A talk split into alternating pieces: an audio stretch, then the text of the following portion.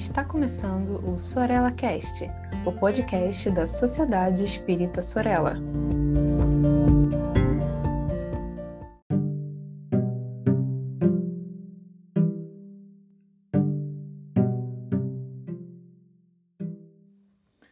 Bom dia, boa tarde ou boa noite para todos e todas. Sejam bem-vindos e bem-vindas. Me chamo Bruno Quintanilha e a gente está aqui mais uma vez para compartilhar reflexões e estudos sobre o Espiritismo e seus conceitos e a sua ética.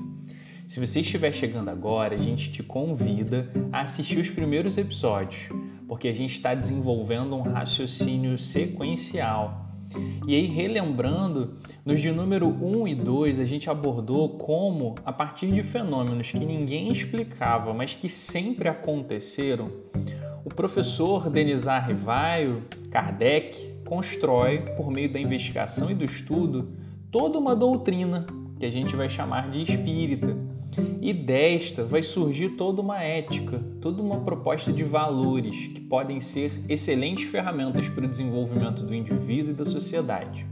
No último episódio, de número 3, a gente trabalhou de forma um pouco mais detalhada os valores que compõem o arcabouço da ética espírita: o altruísmo, a empatia, a não violência, o respeito. E nesse episódio a gente pretende conversar sobre a relação entre a ética espírita e a ética de Jesus, começando por uma questão muito básica. O espiritismo tem alguma coisa a ver com Jesus?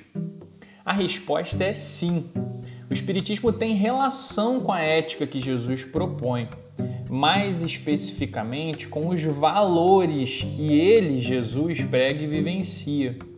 Através do diálogo de Kardec com diversos espíritos, por meio de diversos médiums daquela época do século XIX, os valores que os espíritos revelam, que dão base à sua ética, são os mesmos valores adotados por Jesus em sua mensagem. Que valores são esses? Altruísmo, respeito, não violência e empatia, Lembrando que, na nossa perspectiva, vivenciar esses valores na nossa vida equivale a vivenciarmos a caridade.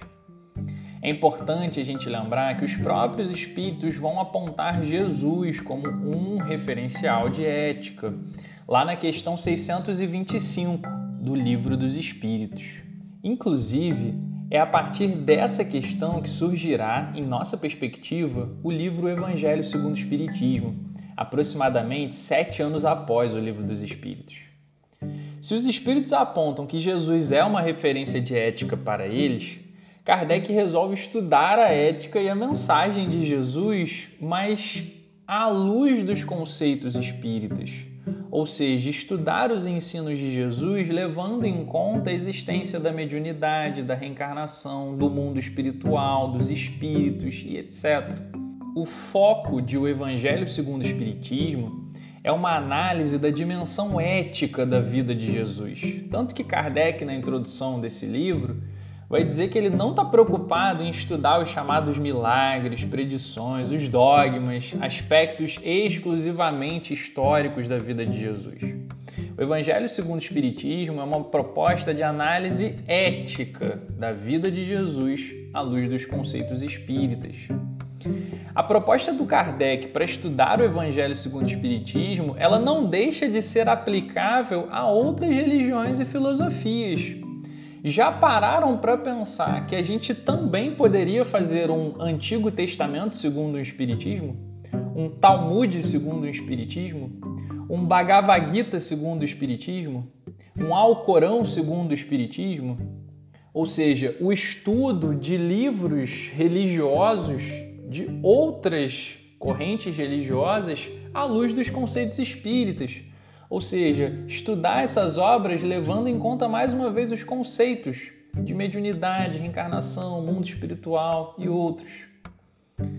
Sobre a relação entre a ética espírita e a ética de Jesus, o Hermínio Miranda, no livro Os Cátaros e Heresia Católica, no capítulo 6, vai nos apresentar a perspectiva dele sobre a questão dizendo assim: Essa, aliás, foi a postura de Kardec e das entidades que elaboraram a doutrina dos espíritos. não havia a menor necessidade de se criar uma ética inteiramente nova que jamais houvesse sido proposta e principalmente adotar um novo código de procedimento. Bastava recorrer ao cristianismo original, ainda resgatável de suas próprias fontes, preservado na palavra do Cristo e na prática por ele adotada. E aí eu faço uma menção aqui à necessidade da gente separar o Jesus de Nazaré do Jesus dos cristãos.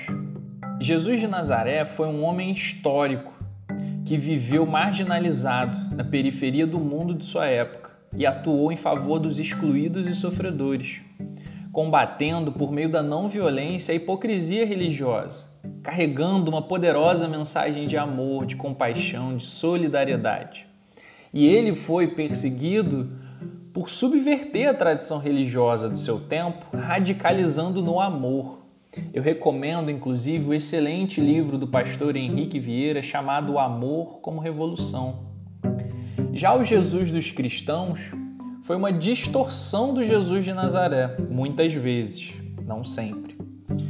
Foi muitas vezes a adulteração, a modificação de um Jesus de amor para uma religião muitas vezes fria, fechada, hierárquica, que passou a ter projetos de poder, dominação, que oprimiu muitas pessoas.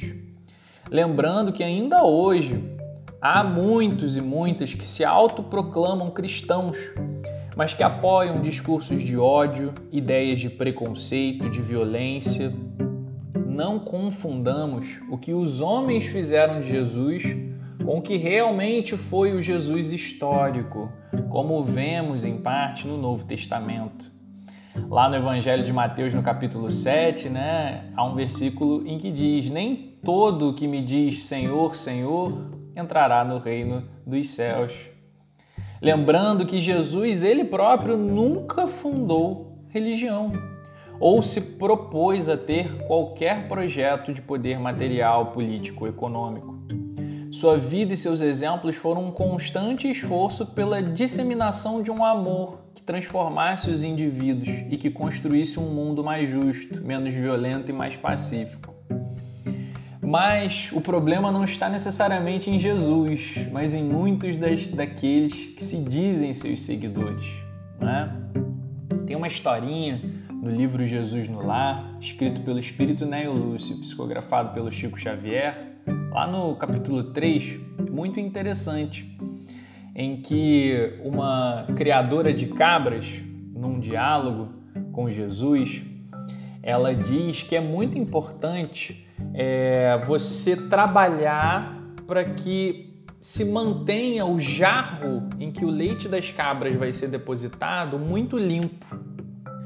Porque se esse leite que sai puro da cabra é armazenado num vaso que está sujo, o leite se suja. Então fica muito claro a partir desse, desse pequeno conto, né?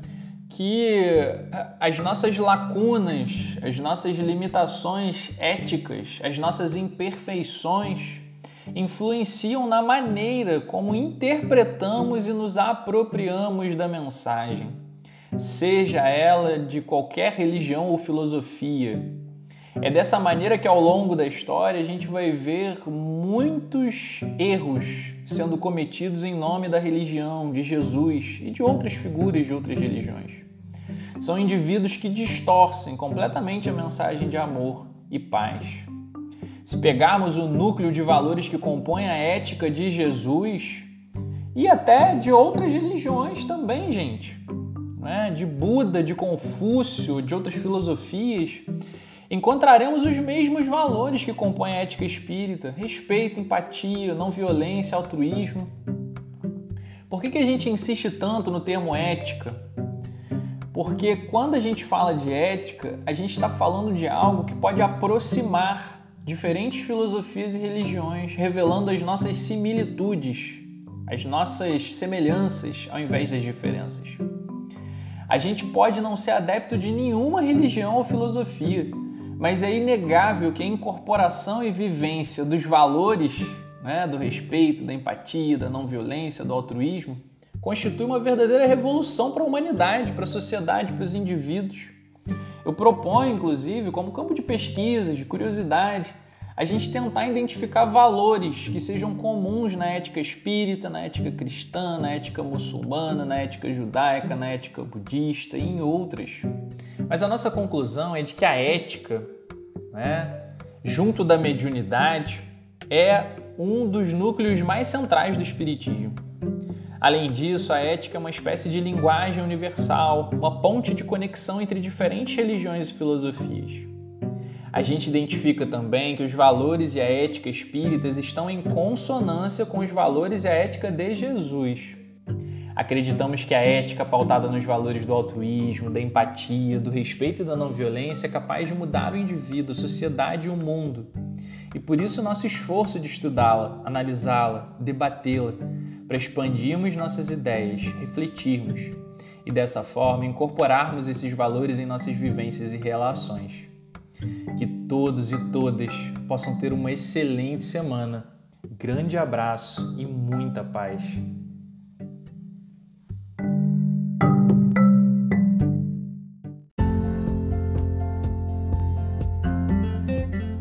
Siga a Sociedade Espírita Sorella nas redes sociais, Facebook e Instagram. Inscreva-se em nosso canal do YouTube e fique por dentro de nossa programação.